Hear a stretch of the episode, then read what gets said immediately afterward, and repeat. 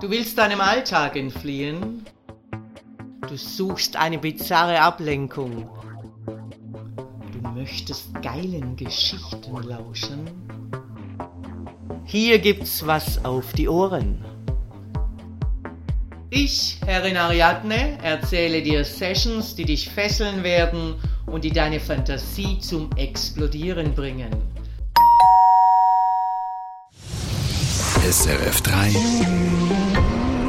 Fokus mit dem Hannes Hug. Stellt euch vor, ihr seid eingeladen zum Nachtessen bei Freunden. Es sind auch Leute eingeladen, die ihr nicht kennt. Wir hocken einander vis-à-vis. Ich, in diesem Fall, vis-à-vis von einer grossgewachsenen Frau mit blonden Haaren, die mich fragt, was ich beruflich mache. Ich sage, ich mache eine Radiosendung bei SRF 3, die heisst Fokus. Und was machst denn du? Sie sagt, ich blicke den Menschen in die Seele. Worauf ich sage, aha, du bist Psychoanalytikerin. Und sie sagt, nein, ich bin Domina. Und heute ist sie da bei mir im Fokus, Herrin Ariadne. Herzlich willkommen, Ariadne. Hallo Hannes, freut mich hier zu sein. Du hast gesagt, ich blicke den Menschen in die Seele. Was siehst du der? Ja, ich blicke den Menschen in die Seele. Was sehe ich da? Ähm, es geht natürlich um BDSM das wissen wir. Und ich, äh, es ist meine Aufgabe herauszufinden, wo die Grenzen bei so einem Menschen liegen, äh, wie die Neigung ist und was in so einer Session dann letztendlich passiert. Mhm. BDSM, kannst du das schnell übersetzen für? BDSM steht für Bondage, Disziplin, Submission, Dominance oder auch äh, Sado, Sadismus, Masochismus. Jetzt hast du mir erzählt an diesem Abend, dass du das schon seit 25 Jahren machst, also 1992 eingestiegen bist mhm. Äh, in diesen Beruf, auch einen Unterbruch hast gemacht. Wir werden über einiges noch reden. Äh, solche Situationen, so Tischgespräche, sagst du immer, was du beruflich machst? Nein. Sicherlich sage ich es nicht immer. Das war ein sehr, sehr schöner Abend. Ich fand dich jetzt sehr, sehr sympathisch. Danke, danke. Und äh, klar, in der Schweiz speziell ist es mir aufgefallen, dass man natürlich oft immer gleich nach seinem Beruf gefragt wird. Und ich bin es natürlich gewohnt, wenn ich dann wirklich erzähle, was ich beruflich mache, dann macht man in Anführungszeichen ein Fass auf. Da kommen dann ganz viel Fragen. Zuerst mal ist das Gegenüber manchmal auch geschockt und äh, manchmal ist es auch ein bisschen mühsam für mich, dann diese ganzen Fragen zu beantworten. Drum bleibe ich auch manchmal bei der Lebensberaterin. Aha, okay. Du sagst, ich bin Lebensberaterin und, und, was, und was fragen die Leute denn? Dann hoffe ich, dass sie mich halt nicht allzu viel drüber fragen. Ähm, ich, es merkt man ja dann auch, ob ein Mensch ähm, etwas ausführlich über seinen Beruf sprechen möchte oder eher nicht. Mhm. Die Signale kann ich dann schon geben. Du empfindest dich aber auch eher als ein Lebensberater als, als ein Domina. Habe ich es richtig verstanden? Beides, beides. Also äh, es sind dort Menschen, die begleite ich schon jahrelang durch ihre Neigung. Und ähm, man arbeitet auch mit diesen Menschen und man ähm, versucht, diese Menschen auch auf einem gesunden Level zu halten, eventuell, dass sie sich auch ein bisschen weiterentwickeln. Das geht auch los von zum Beispiel Männern, die ein bisschen kontaktarm sind, Probleme haben, sich Frauen anzunähern.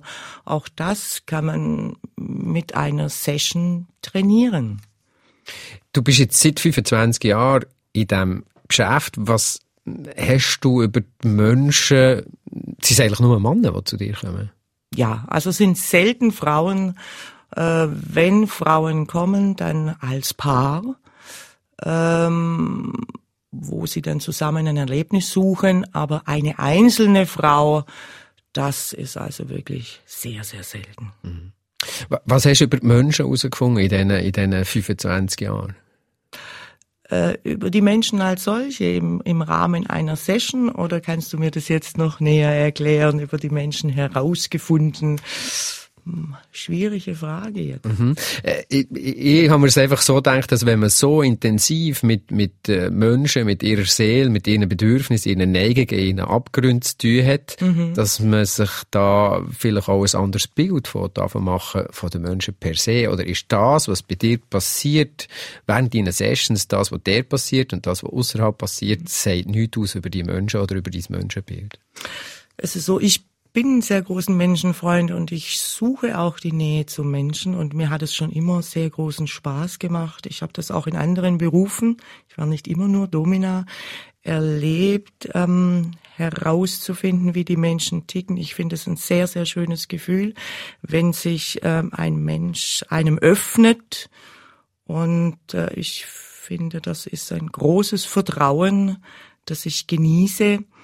Ähm, ja, es ist was, hat was mit mir zu tun, dass mir das so Spaß macht. Ich werde äh, auch auf das dann noch zu reden mhm. kommen, was du beruflich noch anders hast gemacht. Ich werde mhm. ein bisschen zurück in der Zeit quasi. Äh, ja. Du hast mir bei meinem Besuch bei dir in deinem Unternehmen äh, erzählt, äh, die Frage auch, dass viele Leute vielleicht sagen, was hast denn du für eine Kindheit? Was muss denn, also ich muss es nochmal anders sagen. Es gibt vermutlich sehr viele Leute, die sagen, jemand, der diesen Beruf macht, den du machst, muss hochgradig einen an der Waffel haben. ähm, du, und du hast mir dann gesagt, ja, du warst als Kind schon immer die Bandenchefin und hast äh, die Jungs gefesselt, äh, äh, im Keller eingesperrt und warst aber Prinzessin mit, mit der Pistole. Äh, eben, wie, wie erklärst du dir das, was du machst, für dich? Wieso macht das für dich Sinn, was du machst? Ja, also ich glaube mal grundsätzlich, sich gegenseitig zu fesseln, das machen viele Kinder. Ist nicht so Außergewöhnliches. Ich komme eigentlich aus einer ganz normalen, gutbürgerlichen Familie, habe auch nichts Traumatisches in meiner Kindheit erlebt, was mich später zur Domina gemacht hat. Ähm, ja, es war vielleicht doch auch irgendwo der Weg äh, als junge Frau nach Abschluss meiner Schule, dass ich in einem Beruf gelandet bin, der mir so überhaupt keinen Spaß gemacht hat. Ähm, Was hast du denn gemacht? Ja, man hat, also ich habe eine Ausbildung gemacht im Verwaltungsbereich und bin dann in eine Firma gekommen, in der sehr viele Männer gearbeitet haben. Ich war dort im Büro Personalbuchführung und habe mich dann halt wieder gesehen mit einem Tablett in der Hand und äh, Kaffee servierend den Männern. Das war mir dann irgendwann alles zu spießig. Also eng, einer langweilig, äh, das ist ja natürlich sehr, ja. Äh, sehr, sehr radikaler Gegenentwurf, wenn man dann Domina wird. Da muss ja irgendwie auch schon noch etwas passieren, dass man dann dort herkommt. Was ist denn da passiert? Ich habe dann irgendwann eine Frau kennengelernt, äh, die so ein Studio betrieben hat. Das war wirklich Zufall und sie hat mir dann ihre Räume gezeigt und das war für mich so wie eine Initialzündung, wo ich gemerkt habe, wow, das ist hier spannend, das ist das, was ich machen möchte. Es hat mich extrem fasziniert, ohne dass ich, muss es wirklich betonen, ohne dass ich vorher großartig mich mit dem Thema auseinandergesetzt habe. Was ist denn da genau passiert in dir? Was, was hätte dich dort angezogen oder umtrieben? Es war vielleicht genau der Moment, auf den ich gewartet habe, aus diesem spießigen, gut bürgerlichen Leben auszubrechen. Mhm. Ich denke, das habe ich gesucht, ja. Und wenn man dann so eine Entscheidung fällt, also wir sagen, etwa 1992 ist das mhm. gewesen, äh, wenn man so eine Entscheidung fällt, dann äh, ist das zum einen äh, vermutlich zu dieser Zeit noch mehr als heute sehr, sehr verrucht gewesen. Stimmt, äh, ja. Grosse Vorurteile und sehr grosse, ja, Vorbehalte vielleicht auch gegenüber dem. Was hat sich denn da in deinem Freundeskreis, in deiner Familie aufgetan, wo du hast gesagt, so, ich bin jetzt nicht mehr länger hier äh, in der Buchhaltungs Wesen unterwegs, sondern ich bin jetzt dominant. Gut, ich konnte das, das natürlich sehr gut vertuschen, da ich damals zu der Zeit noch nebenberuflich als Fotomodell gearbeitet habe und das dann auch hauptberuflich gemacht habe und so konnte ich, konnte ich das natürlich wunderbar vertuschen und das habe ich auch anfänglich gemacht. Also ich bin sicherlich nicht umhergerannt und habe jedem erzählt, so ich bin jetzt Domina. Das habe ich nicht gemacht, sondern ich habe das Recht geheim gehalten Und das ging auch zu der Zeit noch. Heute wird es eher ein bisschen schwieriger im Zeitalter von Internet. Ja, auch aufs Internet komme ich, genau. komme ich noch sprechen. Es würde eigentlich auch äh, dafür sprechen, dass du das jetzt nicht unbedingt als Provokation hast gemacht. Das könnte man ja auch sagen, wow, schau mal, wie krass das ich bin, ich bin jetzt dominant. Nein, nein, überhaupt nicht. Ich habe es mhm. ganz allein für mich gemacht. Wann hast du denn, zu welchem Zeitpunkt hast du denn deiner Familie erzählt? Also du hast eine ältere Schwester noch und, und mhm. natürlich dann deine Eltern ja, ich habe das irgendwie zwei, drei Jahre später dann mal meiner Schwester erzählt, die das dann nicht für sich behalten konnte und das so dann weiterging zu meinen Eltern. Mhm. Ähm, die haben eigentlich recht gut reagiert. Sie haben das dann, es war nicht einfach für sie am Anfang, aber sie haben das dann akzeptiert und sich sogar damit befasst. Meine Mutter kam dann immer mit Fragen, wenn sie wieder irgendwas im Fernsehen gesehen hat. Das fand ich also wirklich super. Also die weiß jetzt Bescheid. Ja, schon aha, ganz lange. Aha. Ja. Äh, äh, da könnt ihr auch hm, zuerst mal Widerstand und vielleicht am Schluss auch Stolz. Ist das so? Heute ist sie stolz, ja, sehr sogar. Sie hat sich damals sogar zu der Zeit ein Studio angeschaut. Sie hat sich jetzt auch erst kürzlich mein neues Studio angeschaut und ist wirklich stolz. Ja. Wenn wir nochmal in dieser Zeit ein bisschen bleiben, quasi mhm. deine Anfänge, wie, wie, wie bist du da vorgegangen? An, an was hast du dich da können orientieren? Was, was ist dir da so passiert? Ja, gut, ich habe einige Bücher gelesen, aber grundsätzlich hatte wirklich niemand, der mir das gezeigt hat, was in so einer Session, wie man was macht. Äh, Im Gegensatz in der heutigen Zeit äh, kann man sich coachen lassen. Es gibt Schulungen und so weiter, auch in unserer Branche. Ich habe mit meinen Gästen, ich sage jetzt mal Gästen, gelernt, wenn ich was nicht konnte. Mhm. Äh, dann habe ich gesagt, ich habe das noch nie gemacht. Zu dem betreffenden Pendant. Der fand es meistens sehr spannend und hat sich dann darauf eingelassen und mich dann quasi mir diese Tipps gegeben, wie das jetzt genau funktioniert innerhalb der Session. Mhm. Weil das kann ich mir vorstellen, könnte ja jetzt noch kompliziert sein, wenn du der Chef bist und, und jemand dir sich unterwirft, oder? Wenn ja. du dann sagst, oh, ich weiß nicht, wie das geht. Ja, nein, überhaupt nicht. Im Gegenteil. Also das funktioniert schon so. Das hat damals sehr gut funktioniert. Ähm, einfach, äh, wenn derjenige wusste, dass ich das jetzt ausprobiere, dann hat er auch nicht so viel von mir erwartet, dass das jetzt perfekt wird. Aber ich habe immer sehr bewusst gehandelt und um jemand keine Verletzungen zuzufügen. Und so habe ich mich da eingelebt in diesem Beruf. Jetzt werde ich nochmal auf die Eingangsfrage zurückkommen, wo ich ja gesagt äh, ich blicke den Menschen in die Seele ja. und habe gefragt, was siehst du? Dann sagst du, okay, Neigungen. Äh, kann man sagen, die Männer haben wir gesagt, sie vorwiegend, die zu dir kommen, die folgen einem gewissen Profil ihrer Psyche? Oder ist das viel zu plump und zu klischiert und zu plakativ? Einem gewissen Profil ihrer Psyche. Das musst du mir jetzt nochmal erklären. Also kann man sagen, sie sind alles Menschen, die nur so behandelt werden und, und sonst in ihrem Alltag vielleicht unter grossem Druck stehen oder, oder selber müssen Chef sein und Nein. so weiter und so fort. Oder ist das viel zu einfach? Das ist Klischee. Das ja. ist absolutes Klischee. Das werde ich ganz oft gefragt, dass ob diese Menschen im Alltag eben eher eine dominante Position haben, damit sie eben die Unterwürfigkeit im Rahmen einer Session ausleben äh, äh, können. Das stimmt so nicht. Also die Neigung ist meiner Meinung nach traumatisiert sich vorpubertär, Schlüsselerlebnisse, die ist einfach da und es spielt überhaupt keine Rolle, ob das jetzt ein Gärtner, Chef, Fliesenleger, was auch immer ist. Wie viel weisst denn du von deinen Klienten? Also jetzt nicht nur in Bezug auf das, was sie wollen von dir, sondern auch in Bezug auf vieles Privatleben, vielleicht was sie herkommen, was sie beruflich machen, was, wie, wie, wie viel musst du auch wissen? Oder gerade im Gegenteil, vielleicht musst du viel nicht wissen, damit du genau das kannst machen. Eigentlich muss ich das Privatleben nicht wissen und ich frage auch nicht nach dem Privatleben. Ähm explizit. Wenn Sie von sich aus erzählen, ist es schön. Wenn man jemanden länger kennt, weiß man dann schon ein bisschen mehr über ihn. Aber es gibt durchaus auch ähm, Gäste, wo wahrscheinlich nicht mal der Vorname stimmt, mhm. so wie ich auch nicht wirklich Herrin Ariadne, mhm. Ariadne heiße, dann sicherlich auch einen anderen Vorname habe. Äh, insofern, das, das, das muss ich, ich muss nicht wissen, was jemand beruflich macht. Ich muss nicht wissen, ob jemand verheiratet ist. Ich muss nicht wissen, ob jemand in einer Beziehung lebt. Ähm, das spielt für mich keine Rolle. Du hast die Namen angesprochen, Ariadne, mhm. das ist äh, eine Figur aus der griechischen Mythologie, genau. wo der rote Faden aus dem Labyrinth ja. äh, kann legen Also so ein bisschen, eigentlich das mhm. gleiche wie bei Hänsel und Gretel mit der Brotbrösmeli, nur dass sie dann hoffentlich ja. der rote Faden nicht irgendwie von einem Vögel oder von einer Maus äh, äh, aufgepickt wird. Also das ist ja interessant, das ist auch, auch dein Rollenverständnis. Also du ja. kannst Menschen in die Abgründe führen und sie dann wieder rausführen.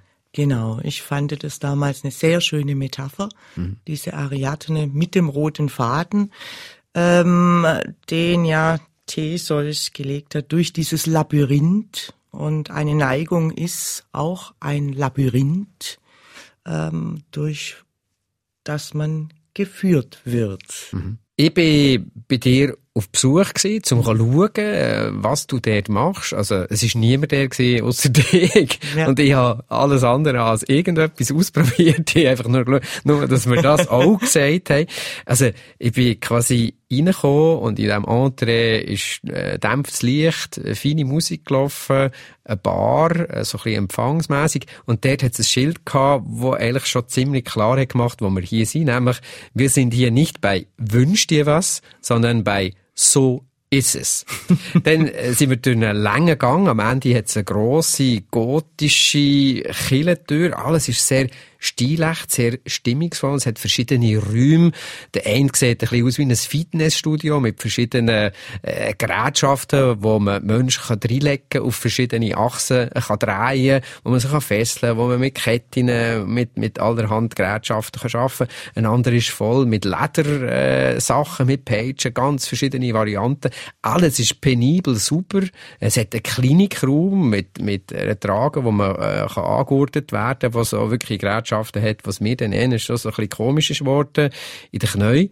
Und was mir aber sehr lustig hat gedacht, ist dann, die Nachbar ist gekommen, es ist in einem Bürohaus, die Nachbar ist wegen dem Parkplatz und äh, weil es zu wenig Parkplatz hat und so weiter. Und dann hast du gesagt, ja, da war ich wohl zu wenig streng. Also es gibt durchaus auch immer wieder, wieder Humor. Wie, wie wichtig ist der Humor eigentlich während deiner Arbeit? Ich lache sehr viel in einer Session. Mhm. Und ich denke, ich habe hauptsächlich ein freundliches Gesicht. Der Humor ist auf jeden Fall wichtig und äh, ähm, schafft auch Vertrauen. Also aufgesetzte Strenge ähm, ist auch nicht sehr überzeugend. Vermutlich macht es mit einem lächelnden Gesicht fast noch gefährlicher, Fall. oder? Ja, fast noch gefährlicher. Ein lächelndes Gesicht heißt, zeigt ja auch, dass es jemand Spaß macht. Mhm. Und wenn mir was Spaß macht, dann habe ich immer ein Lächeln im Gesicht.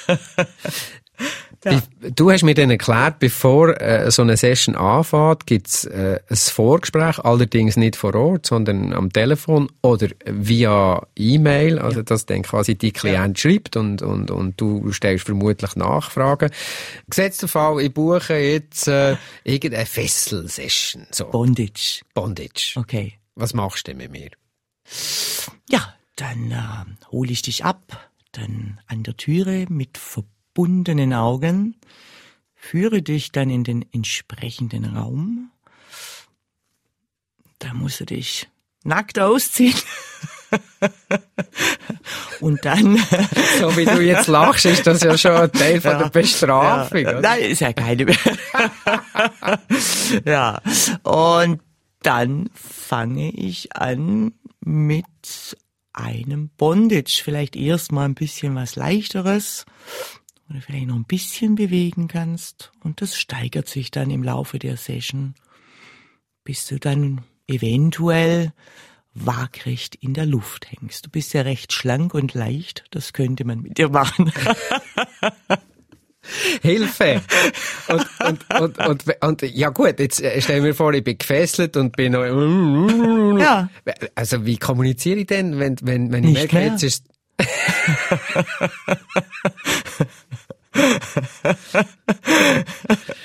okay. Ähm, ja, aber ich, du musst ja wissen, wie es mir geht, wenn es mir jetzt ganz übel würde gehen. Das spüre ich. Okay. Da musst du nichts sagen. Das spüre ich dann, ob dir das behagt. Das sehe ich in deinen Augen. Ob es dir behagt oder nicht. Ah ja. Mhm. Und wenn meine Augen verbunden sind? Ja, die verbinde ich dir erst, wenn ich mir sicher bin, dass es dir behagt. Okay, gut. ich stelle mir das vor wie eine, wie eine Inszenierung, wo du äh, die Hauptrolle hast, wo mhm. du aber auch die Regie führst. Ja. Wie fest musst denn du vorausdenken? Was, wie fest kannst du auch im Moment sein und wie fest musst du vorausdenken? Ich denke gar nicht so viel voraus. Also ich befasse mich mit der Neigung und dann weiß ich im Vorfeld, wo die Tabus sind, an welche Grenzen ich gehen kann. Aber ich, wenn man so lange äh, in diesem Business ist wie ich, dann denkt man nicht mehr zu weit voraus, dann handelt man sehr intuitiv und eben mit dieser Natürlichkeit, ohne einen konkreten Plan im Kopf zu haben, jetzt mache ich das, das, das, weil ähm, eine Session entwickelt sich auch. Das entwickelt sich vielleicht in eine Richtung, dass dann auf jeden Fall, dass dann vielleicht im gewissen Moment was ganz anderes passiert, als ich mir vorher so ausgedacht oder vorgestellt habe. Also du lässt dich dort auch... Ich lasse mich treiben. Und du lässt dich auf Überraschungen ja. ein. Und ich lasse mich auf Überraschungen ein. Ja. Äh, wie zufällig darf das sein? Wenn von der Inszenierung auch leiden, wenn... Äh die Inszenierung selber leidet nicht. Sicherlich gibt's einen roten Faden durch die ganze Session hindurch. Aber was genau passiert, welche Praktiken ich anwende, wie lange ich eine gewisse Praktik ausübe und wie heftig oder weniger heftig, das ist wirklich eine Sache, die sich, die aus dem Moment heraus entsteht und dann entschieden wird. Jetzt hast du vorhin gesagt, Gefühl. an, an die Grenzen kommen. Ich stelle mir vor, dass die Grenze auch immer wieder muss geritzt werden oder, oder dehnt werden oder übersprungen werden, oder? Das, ja. Ist ja, das ist ja noch, ist ja noch tricky. Absolut. Absolut. Aber man merkt natürlich sofort, wenn man die Grenzen zu weit überschreitet, mhm. was dann passiert, im schlimmsten Fall, dass jemand sozusagen aus dem Spiel fällt, weil die Schmerzgrenze überschritten ist und das versucht man natürlich zu vermeiden. Ja, wie häufig kommt denn so etwas auch vor, dass man... Dass jemand aus dem Spiel fällt? Mhm.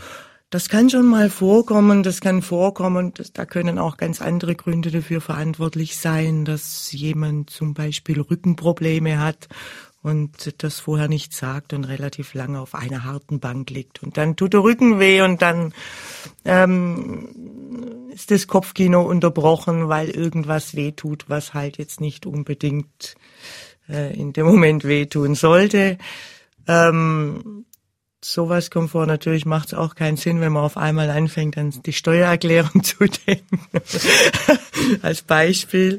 Ähm, es gibt verschiedene Gründe, wo wir dann auch als Dominas oder ich als Domina nichts dafür können, aber ähm, aus Unwissenheit oder weil man falsche Praktiken macht. Also mir passiert das eigentlich so gut wie nie.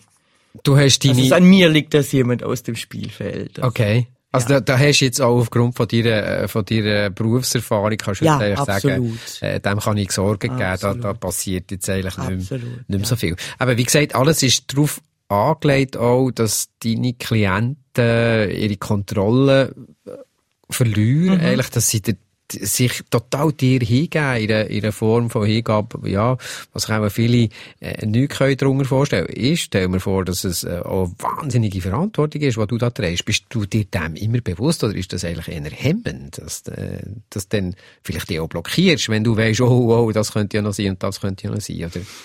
Es ist nicht so gefährlich, wie es vielleicht den Eindruck macht. Und Kontrollverlust ist etwas sehr, sehr Schönes. Also ich freue mich immer sehr, wenn ich eine Session habe, wo nachher auf die Uhr geschaut wird und, und der Mensch hat keine Ahnung, wie viel Zeit denn jetzt vergangen ist. Kein Gefühl mehr für die Zeit. Ähm, das ist äh, sehr, sehr schön, wenn dieser Kontrollverlust passiert und ähm, ich mache eigentlich oder ich mache überhaupt nichts, was wirklich gefährlich werden könnte. Also gefährlich werden könnte als Beispiel Atemreduktionsspiele. Ähm, bis das richtig gefährlich wird, hört man dann natürlich auf. Aber es ist natürlich auch ein Teil vom Thrill, oder? Ja. Also, dass man der möglichst näher ja. daherkommt, dass es zu extrem ist. Ja, ja. Mhm. Das ist schon ein Teil vom Thrill. Ähm, man darf natürlich nicht vergessen, dass das Pendant, also das passive Objekt natürlich auch mit einer gewissen Angst äh, zu einem kommt, dass der Angst mitspielt und ganz viel Aufregung und es vielleicht für ihn der Eindruck viel schlimmer ist wie für mich. also ich empfinde es dann eher als harmloser, was jetzt passiert. Und er Aber das empfindest du aufgrund von deiner Berufserfahrung? Genau, sicherlich, klar. Oder weil, weil ich auch weiß, so viel magst verleiden im, im Nein, im und Gedanken. weil ich auch weiß, dass wirklich nichts passieren kann. Mhm. Weil ich diese Verantwortung habe und auch ähm, mit dieser Verantwortung sehr, sehr bewusst umgehe. Jetzt haben wir über die Vorbereitung und über die Session. Wie bereitest du dich für dich vor? Weißt, also quasi, dass du dann eben die Herrin Ariadne bist. Äh, gibt es da Ritual oder, oder gibt es da Routine? Du sagst, heute habe ich eine sogenannte Session, heute stehe ich schon so auf. Mm, nein, ich stehe eigentlich nicht schon so auf. Klar, ich habe immer im Hinterkopf dann, wenn ich eine Session habe, äh, die Gedanken, ähm, was die Person mit mir kommuniziert hat. Ähm, aber ich äh, bereite mich, also ich bin dann relativ früh im Studio, mindestens eine Stunde vorher fange ich an, meine Session vorzubereiten, mich entsprechend zu kleiden und mich dann nochmal einzulesen in die Neigung und dann lasse ich das auf mich zukommen. Und dann äh, äh, geht's ab. Ich äh, habe hab bei meinem Besuch auch gemerkt, dass du sehr versessen bist auf Detail, also dass das ehrlich nichts äh, irgendwie da ein bisschen noch nebenbei könnte passieren, sondern klar, so ist das Licht, so ist die Musik, so ja. muss es super sein, so ja. ist wie, also du bist auch ein ja. Kontrollfreak im, im wahrsten Sinne vom Wort, nicht nur im Schaffen.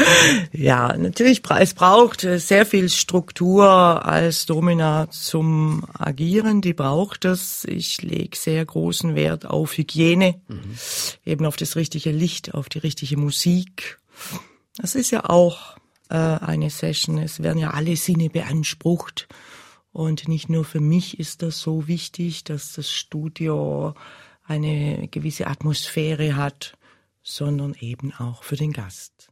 Dominanter Dank fürs Lauschen. Wenn dir dieser Podcast gefällt, dann freue ich mich, wenn du ihn likest, abonnierst und weiterempfehlst.